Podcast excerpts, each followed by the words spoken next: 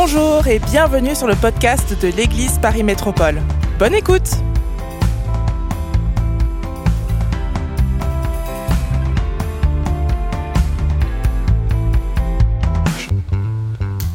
Alors cet après-midi, j'aimerais parler des émotions. Donc je vais commencer une série, une courte série de deux messages sur notre être intérieur.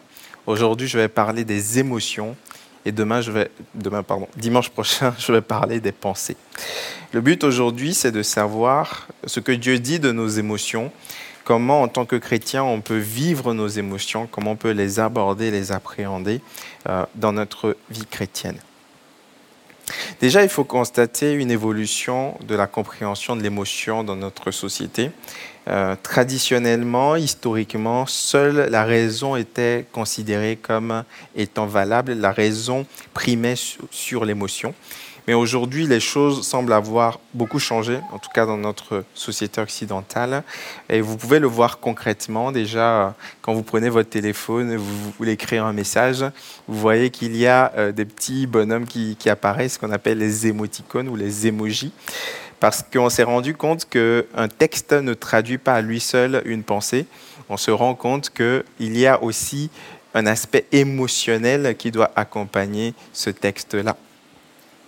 Euh, également, on, a beaucoup parlé du quotient intellectuel euh, les, dernières années, la façon euh, d'évaluer l'intelligence de quelqu'un, la capacité à réfléchir, à être logique, à s'adapter. Et plus récemment, on a créé un nouveau concept, le concept de quotient émotionnel, parce qu'on s'est rendu compte que l'intelligence d'une personne ne peut pas se limiter à sa capacité à réfléchir.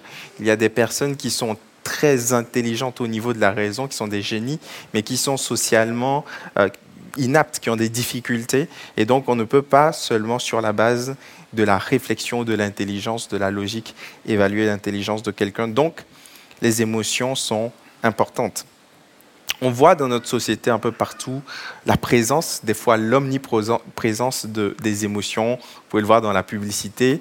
Euh, aujourd'hui, pour vendre un pot de yaourt, on ne vous décrit plus les caractéristiques de ce yaourt. Vous voyez de quoi je parle? Vous pouvez dire Amen. Ce, ce matin, j'étais plus en forme. Vous, vous avez bu plus de café, vous avez dormi plus, donc vous avez, le droit de dire Amen. Euh, aujourd'hui, pour décrire un produit, enfin, la publicité ne, ne, vous incite pas à acheter en décrivant un produit. On ne va pas vous dire que ce yaourt-là va, va, va contenir tel nombre de protéines, va vous faire perdre un certain nombre de points. Non, on va juste vous montrer quelqu'un qui prend une cuillère de ce yaourt et qui est en extase pour vous inciter à vous-même acheter ce produit. Donc il y a une présence de l'émotion. Dans le sport, il y a des émotions. Finale de la Coupe du Monde, Kylian Mbappé qui fait un, doublé et puis euh, les, gens sont, c'était un triplé, je ne sais même plus. Et, tout le monde est content et puis même des gens, qui, qui n'arrivaient pas à s'entendre ce jour-là, ils avaient les bras euh, dessus, dessous. Tout le monde devient ami parce que le sport, les émotions fortes se rapprochent les gens. Dans le cinéma également, dans la musique, le cinéma, on voit qu'il y a euh, euh, une, présence des émotions. On se rappelle le Titanic, la musique du Titanic, et puis tous les couples disent oh, Alléluia. Tous les couples sont contents en voyant euh, des, gens heureux. On est nous-mêmes heureux. Plus récemment, on est allé voir avec les, enfants le film d'animation élémentaire je ne sais pas si vous avez entendu parler de ça, qui mettait en scène euh, euh, les, composants fondamentaux, euh, le, feu, l'eau et tout ça, et, leurs émotions, comment les émotions pouvaient surgir. Donc, il est indéniable qu'aujourd'hui, dans notre société, il y a, on reconnaît et on valorise les émotions. La question maintenant, c'est qu'est-ce que Dieu dit et qu'est-ce que la Bible dit des émotions pour nous? Une définition qu'on pourrait donner à l'émotion, euh, j'en ai regardé plusieurs. Euh, vous pouvez trouver toutes sortes de, définitions dans les dictionnaires, mais j'en ai créé une qui me semble euh, beaucoup plus représentative. dans émotion, on peut avoir le terme motion, qui, motion, qui veut dire en, en anglais mouvement. Et l'émotion, c'est un mouvement intérieur. C'est lorsque vous, avez une sensation intérieure que quelque chose bouge, que quelque chose, euh, que, vous ressentez quelque chose, il, y a comme un, mouvement à l'intérieur de vous, c'est une émotion. Lorsque vous regardez euh, un beau paysage, euh, un crépuscule, il y a comme une émotion de paix, il y a comme quelque chose, une sensation qui bouge.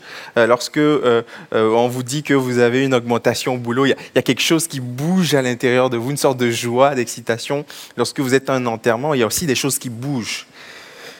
Donc les émotions, c'est des mouvements intérieurs à l'intérieur de nous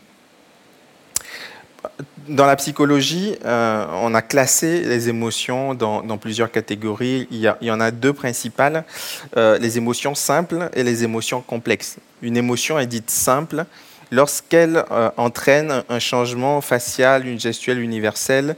Et selon Paul Ekman, un psychologue américain, il, y il y aurait six émotions simples.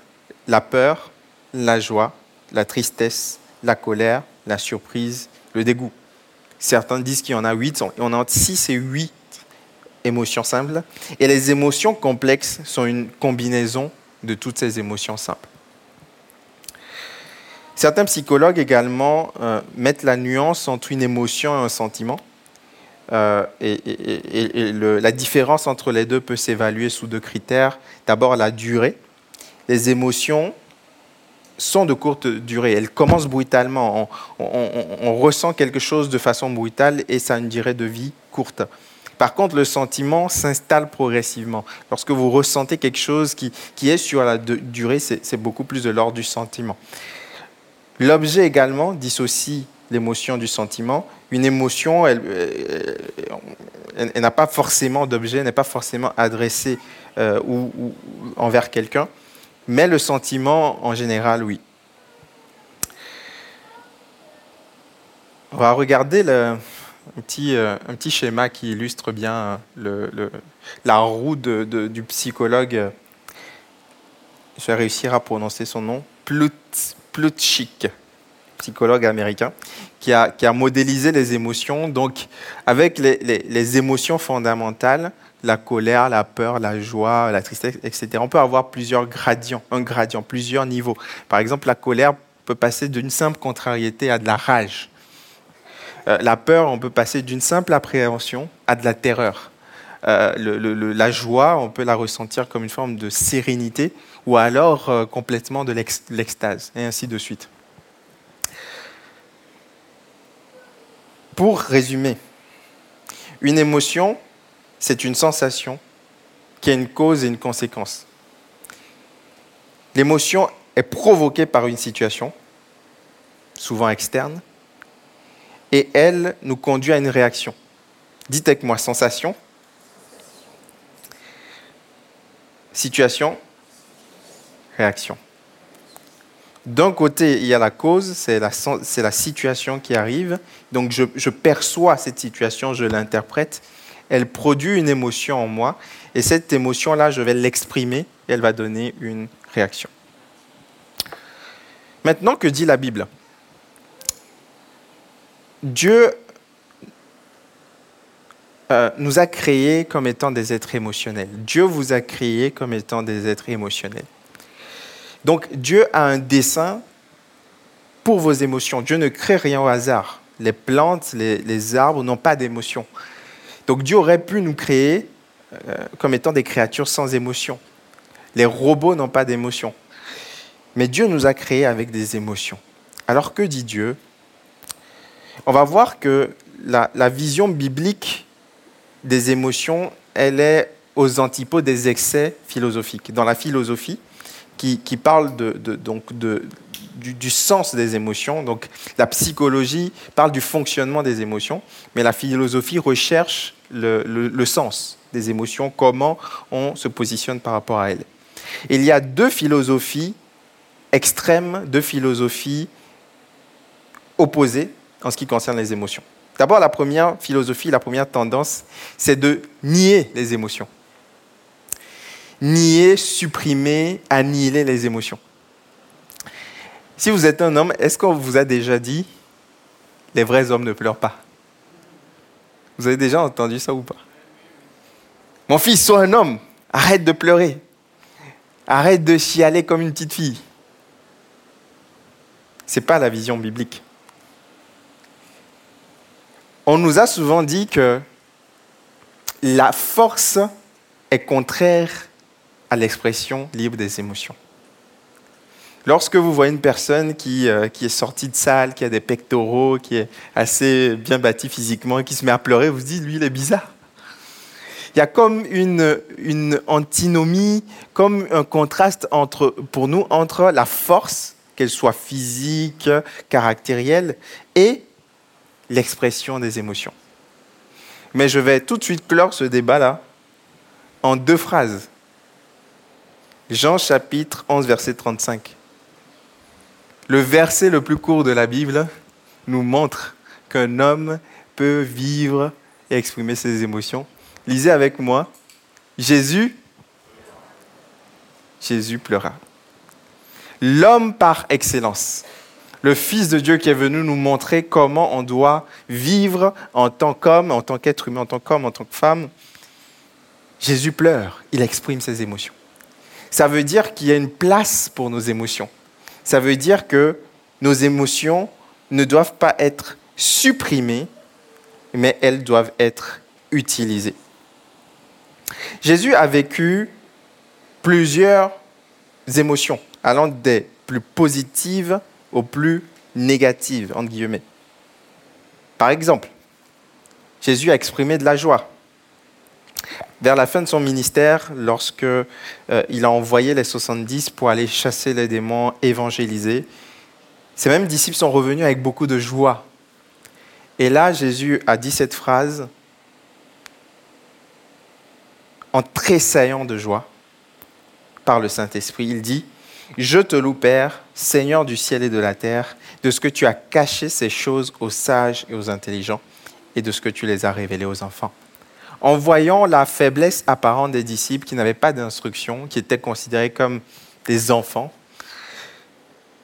dans la société, donc comme des, personnes qui n'avaient pas forcément le bagage suffisant. En voyant ces disciples-là aller accomplir la mission avec efficacité, aller apporter la bonne nouvelle, littéralement commencer à changer le monde, Jésus a tressailli de joie. Mon frère, ma sœur, j'aimerais te dire aujourd'hui que tu peux te réconcilier avec tes émotions. Personne ne dit Amen. Je pense que y a, ça cogite. On peut se réconcilier avec nos émotions. La tristesse. Matthieu 26, 38 nous dit, Jésus dit, Mon âme est triste jusqu'à la mort. Jésus est au jardin de Gethsemane c'est la, veille de la crucifixion. Et Jésus l'exprime. Il le dit à ses disciples, à ses amis, mon âme est triste jusqu'à la mort.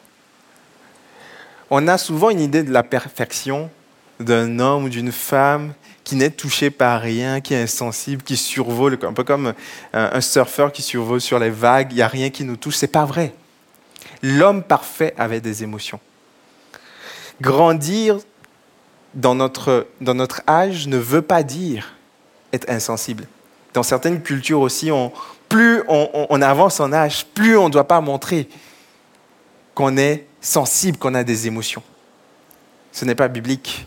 Jésus avait exprimé des émotions. J'aimerais vous encourager aujourd'hui à trouver des gens autour de vous à qui vous pouvez exprimer ce qui y a sur vos cœurs. Exprimer nos souffrances, nos douleurs, nos difficultés, ça ne veut pas dire qu'on est faible. Ça veut dire qu'on est normal. Tourne-toi vers quelqu'un et dis-lui, parle de tes émotions, sois normal.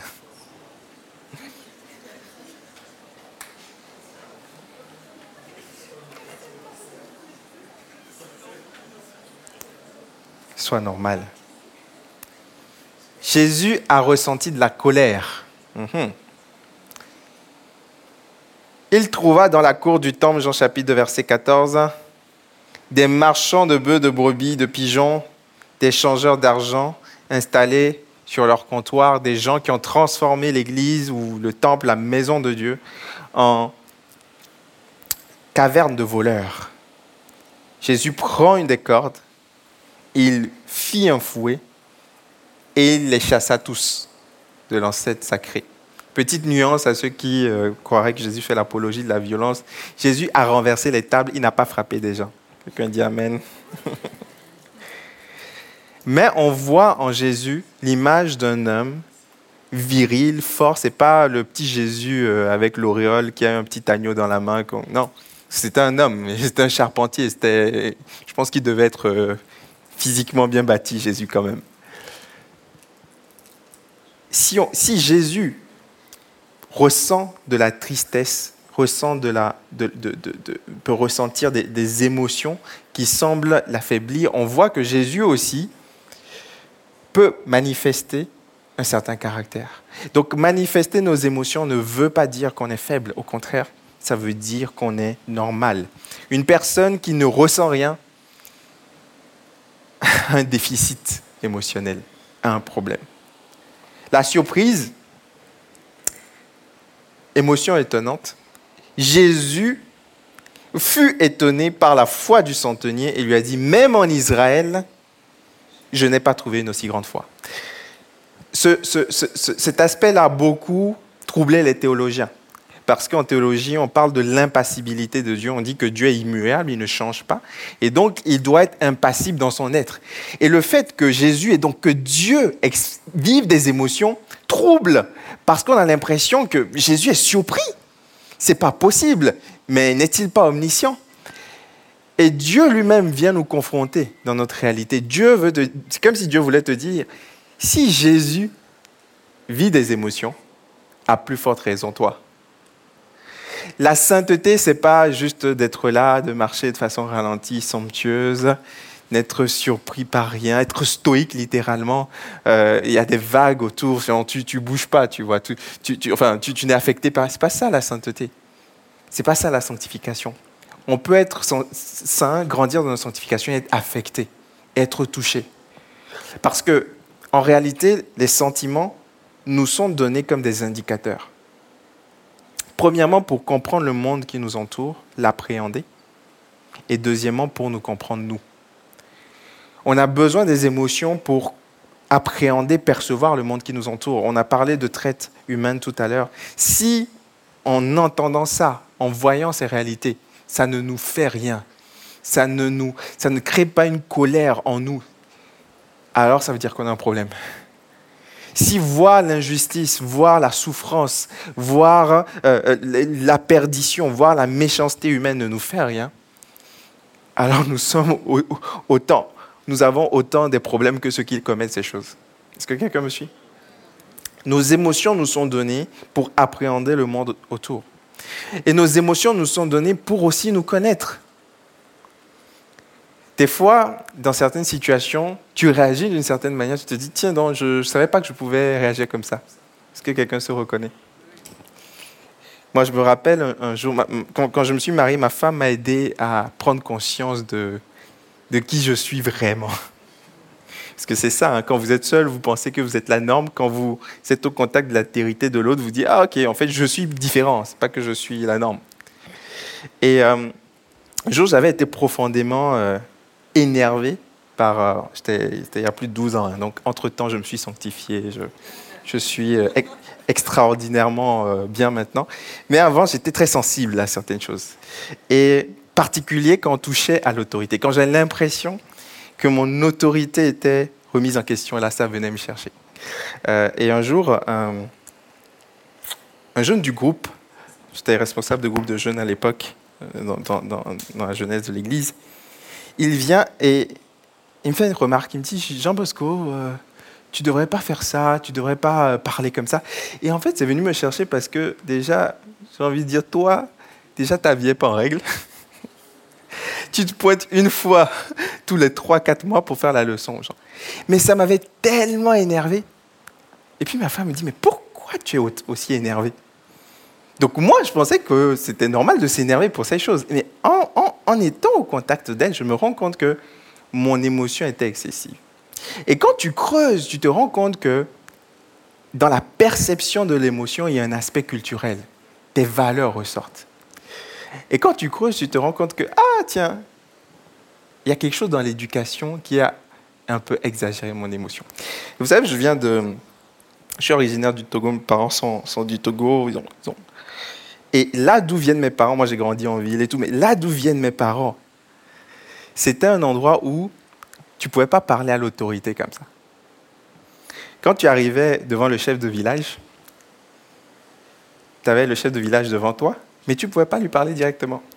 Donc il y avait ce qu'on appelle un chami, un intermédiaire, et tu parlais à l'intermédiaire. Donc tu arrivais, tu disais à l'intermédiaire, cher chami, dis au chef qu'on est arrivé. Mais le gars est devant toi.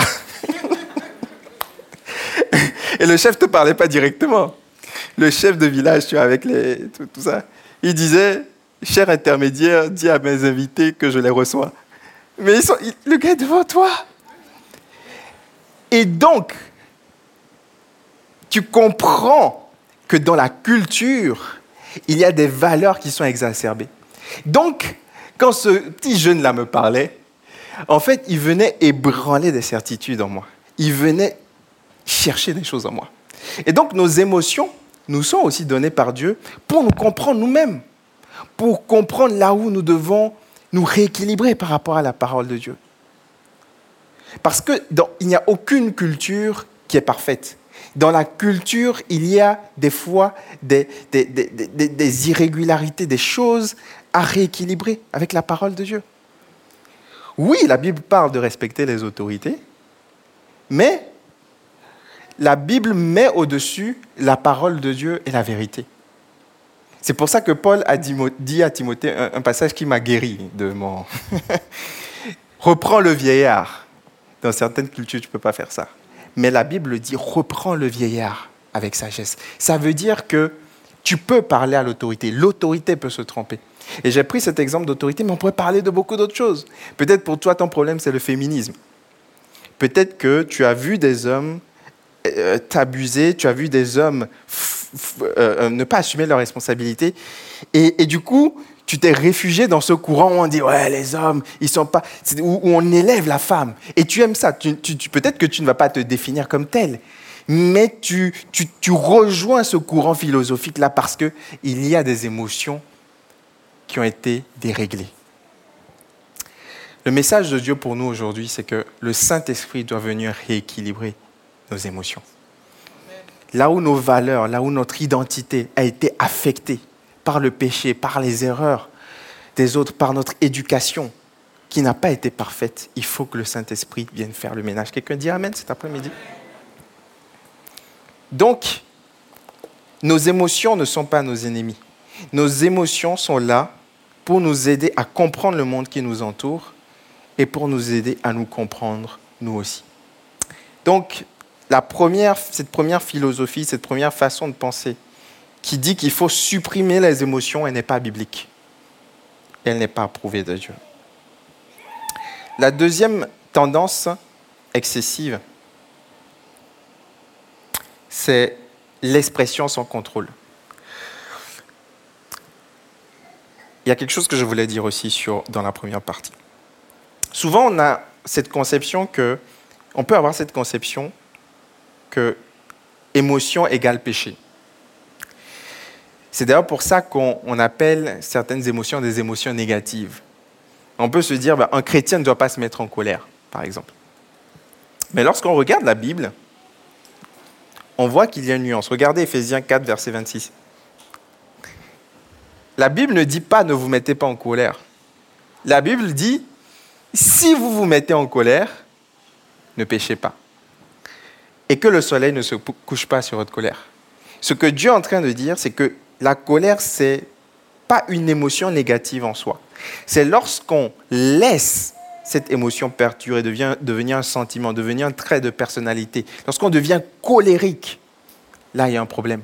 Et lorsqu'on laisse le péché prendre le contrôle de cette émotion, là, il y a un problème. Notre, nos émotions sont dans l'âme et notre âme est entre notre chair et le Saint-Esprit. Et lorsque nous, vivons, nous exprimons des émotions, nous pouvons choisir de réagir de façon charnelle ou de réagir de façon spirituelle. Voilà pourquoi Dieu dit, marchez par l'esprit et vous n'accomplirez pas les désirs de la chair. La question, ce n'est donc pas d'avoir des émotions. La question, c'est est-ce que je laisse ma chair prendre le contrôle de ses émotions ou est-ce que je laisse le Saint-Esprit prendre le contrôle de ses émotions? Tendance numéro un, donc, qui n'est pas biblique, c'est de nuer, supprimer ces émotions-là. Tendance numéro deux, exprimer sans contrôle ses émotions. Donc certains ont dit à l'inverse. Nous, on accepte toutes les émotions, sans contrôle. Ça s'appelle de l'hédonisme. Il y a le stoïcisme et puis il y a l'hédonisme. Et les hédonistes, c'est des gens qui vont dire, pasteur, tu sais, moi j'ai des désirs, hein. moi j'aime les femmes, mais c'est, tu sais, c'est ma nature. On ne peut pas lutter contre la nature. Les hédonistes ou cette pensée que les émotions nous définissent et on ne peut rien contre, c'est la fatalité c'est pas biblique. Et aujourd'hui, on est dans ça. C'est, par exemple, je suis un homme, mais je me sens femme. Donc je vais me changer. Parce qu'il y a un dictat de l'émotion, parce que je ne peux pas questionner mes émotions. Mais que dit la Bible?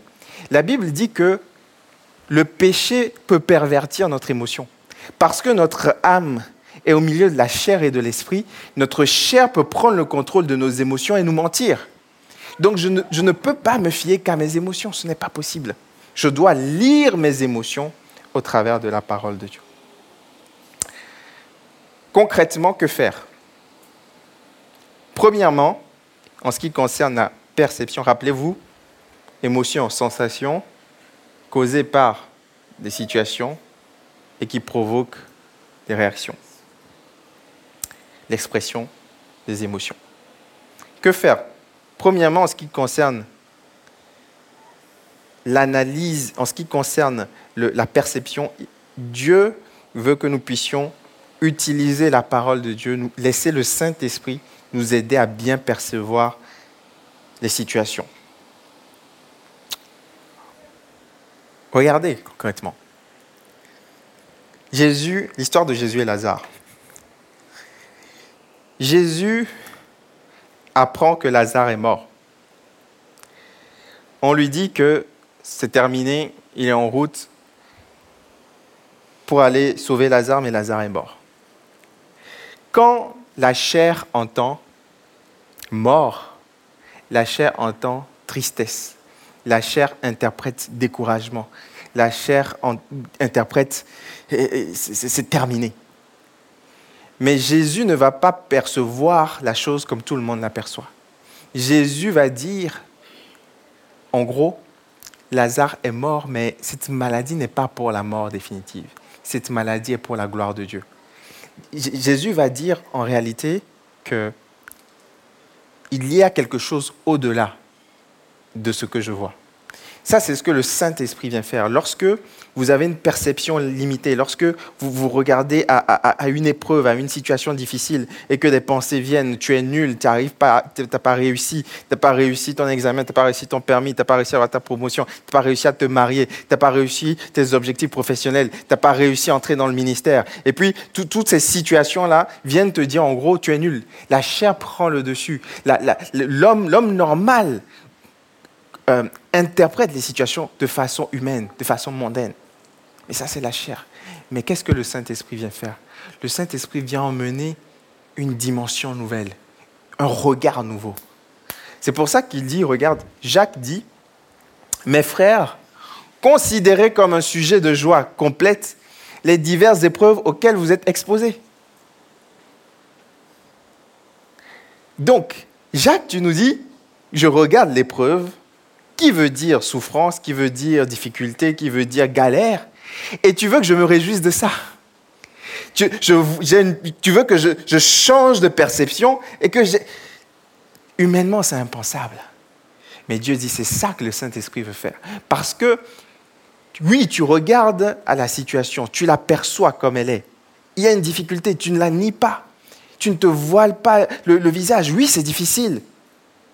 Mais il y a une autre information qui vient du ciel. Je vais faire une œuvre qui te dépasse. je m'en vais te préparer une place. Il y a un jour au ciel où il n'y aura plus de maladie, plus de deuil. Je vais sauver ta famille. Les promesses de Dieu viennent rééquilibrer. Le Saint-Esprit vient rééquilibrer. L'espoir vient rééquilibrer. Quelqu'un dit Amen. C'est ça que Dieu fait. Dieu vient changer notre perception, notre regard sur les événements. Regarde comme un sujet de joie complète les diverses épreuves auxquelles tu es confronté. La question aujourd'hui, c'est qu'est-ce qui te plonge dans le découragement? Qu'est-ce qui te retarde? Qu'est-ce qui fait que tu n'as plus d'espoir? Dieu veut te dire, je veux emmener une perception différente. C'est bien que tu aies cette émotion-là, mais je veux provoquer une autre émotion. Je veux que tu regardes à quelque chose d'autre. Je veux pas que tu regardes aux couronnes corruptibles. Je veux que tu regardes, que tu aies un regard différent. Je veux que, au fur et à mesure que, que tu contemples, que tu regardes la gloire de Dieu, que tu regardes Jésus, que tu regardes les espérances futures, tu puisses être transformé en la même image. Quelqu'un dit Amen. Donc la première des choses que nous devons faire avec nos émotions, c'est les analyser à la lumière de la parole de Dieu, du Saint-Esprit, notre discernement spirituel. Deuxième chose qu'on doit faire, là on est au niveau de l'expression, c'est de maîtriser nos émotions. Les musiciens peuvent s'approcher, on a bientôt terminé.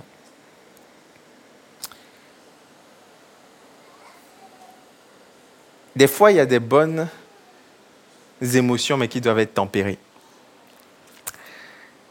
Vous êtes un couple fiancé, vous avez, vous ressentez de la joie à l'idée de vous unir. Cette joie est à son paroxysme, l'extase, et le corps est un peu foufou. Qu'est-ce que la parole de Dieu dit? Cette émotion est bonne. C'est moi qui vous l'ai donnée, vous allez vous marier, tout est bon. Mais si tu ne la maîtrises pas, vous allez tomber dans le péché. Si tu ne la maîtrises pas, tu vas sortir du plan de Dieu si tu ne maîtrises pas cette envie, tu vas t'écarter, tu vas te faire du mal, tu vas faire du mal aux autres. Galates 5.22 dit que le fruit de l'esprit, c'est l'amour, la joie, la paix, la patience, la bonté, la bénignité, la fidélité, la douceur, la tempérance. La tempérance, c'est la maîtrise de soi, c'est la maîtrise des émotions. C'est tempérer. Littéralement, tempérer, c'est amortir le choc. C'est un peu comme si vous prenez un coup, mais que vous mettiez un petit coussin. C'est amortir l'expression de vos émotions. Peut-être qu'un un, collègue t'a énervé, il t'a vraiment pris la tête. Là, en rentrant de la réunion, tu as, envie de prendre l'ordinateur, de le casser. Et du coup, qu'est-ce que la tempérance fait? Ben, Tu prends l'ordinateur, mais tu le remets à sa place. Tu sors marcher, tu respires un bon coup. Tu laisses le Saint-Esprit tempérer, relativiser, ce n'est pas grave. Avoir une autre perspective. Le Saint-Esprit veut venir atténuer tes émotions dans leur expression, dans leur, dans leur excès, dans l'excès de leur manifestation. Il veut venir tempérer. Dieu veut nous réconcilier avec nos émotions. Dieu veut que nous puissions vivre avec nos émotions. Quelquefois, cette expression incontrôlée a causé du tort. Peut-être que sous l'énervement, tu as dit des paroles à un ami, à un membre de ta famille, des insultes, et ça a pris de grandes proportions parce que tu n'as pas su te maîtriser. Quelquefois, tu as tellement été blessé dans ton enfance que lorsqu'on touche ce point sensible de ta personne, tu n'aimes pas être repris parce que tu as l'impression qu'on remet en question qui tu es. Lorsqu'on on te fait une simple remarque, tu pars dans les tours. Tu n'arrives pas à te maîtriser. Et le Saint-Esprit veut venir dire, ce n'est pas les autres qui définissent ta valeur c'est moi qui définis ta valeur. Et même si tu as des remarques négatives, même si on te fait des reproches, même si certains te déprécient, Viens rééquilibrer ta perception. Viens tout me confier. Vous savez, quand on vient dans la présence de Dieu des fois,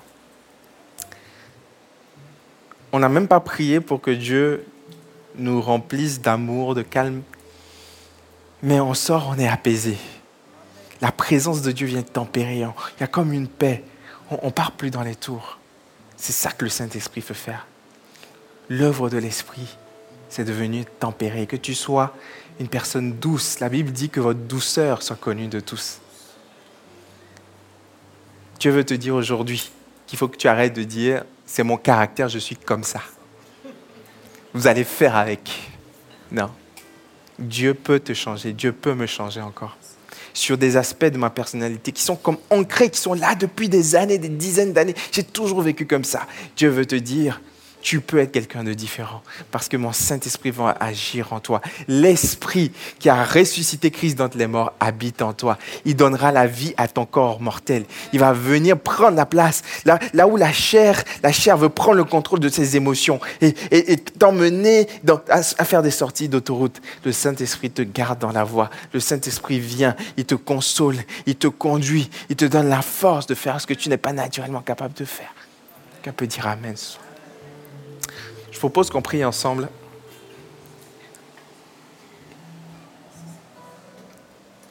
Je propose qu'on se lève et qu'on prie ensemble? Alléluia.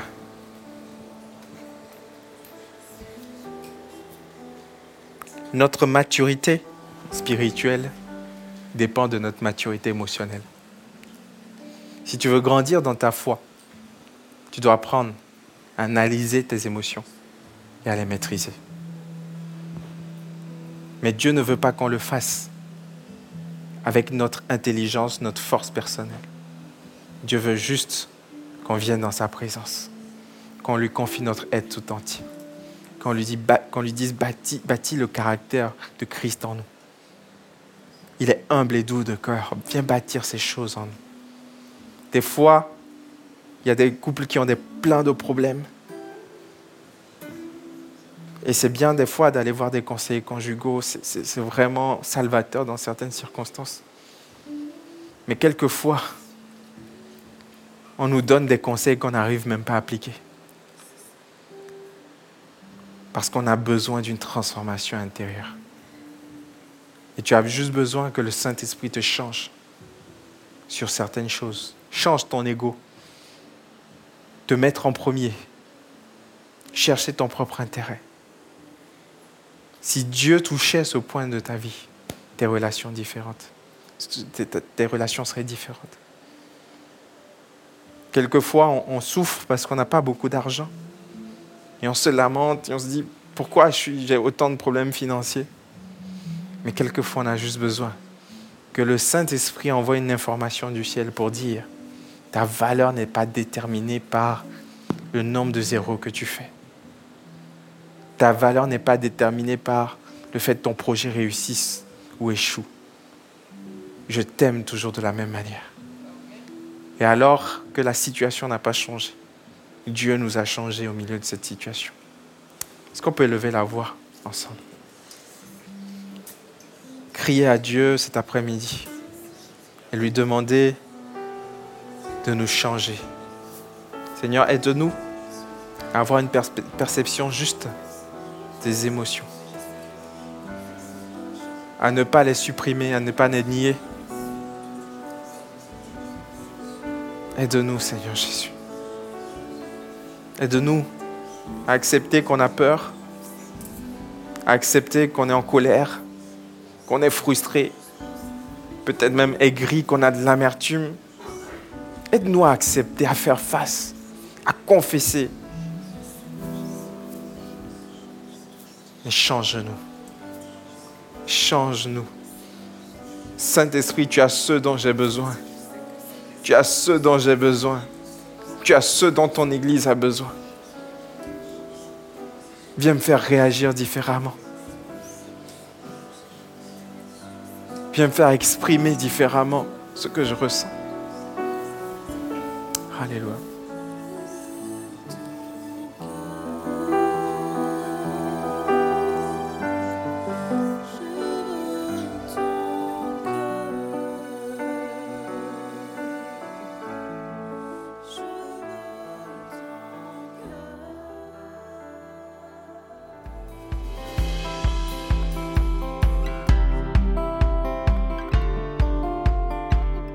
Merci d'avoir écouté le podcast de l'Église Paris Métropole. Retrouvez toute notre actualité sur notre site monégliseaparis.fr et sur nos réseaux sociaux Instagram, Facebook et YouTube Église Paris Métropole. À bientôt.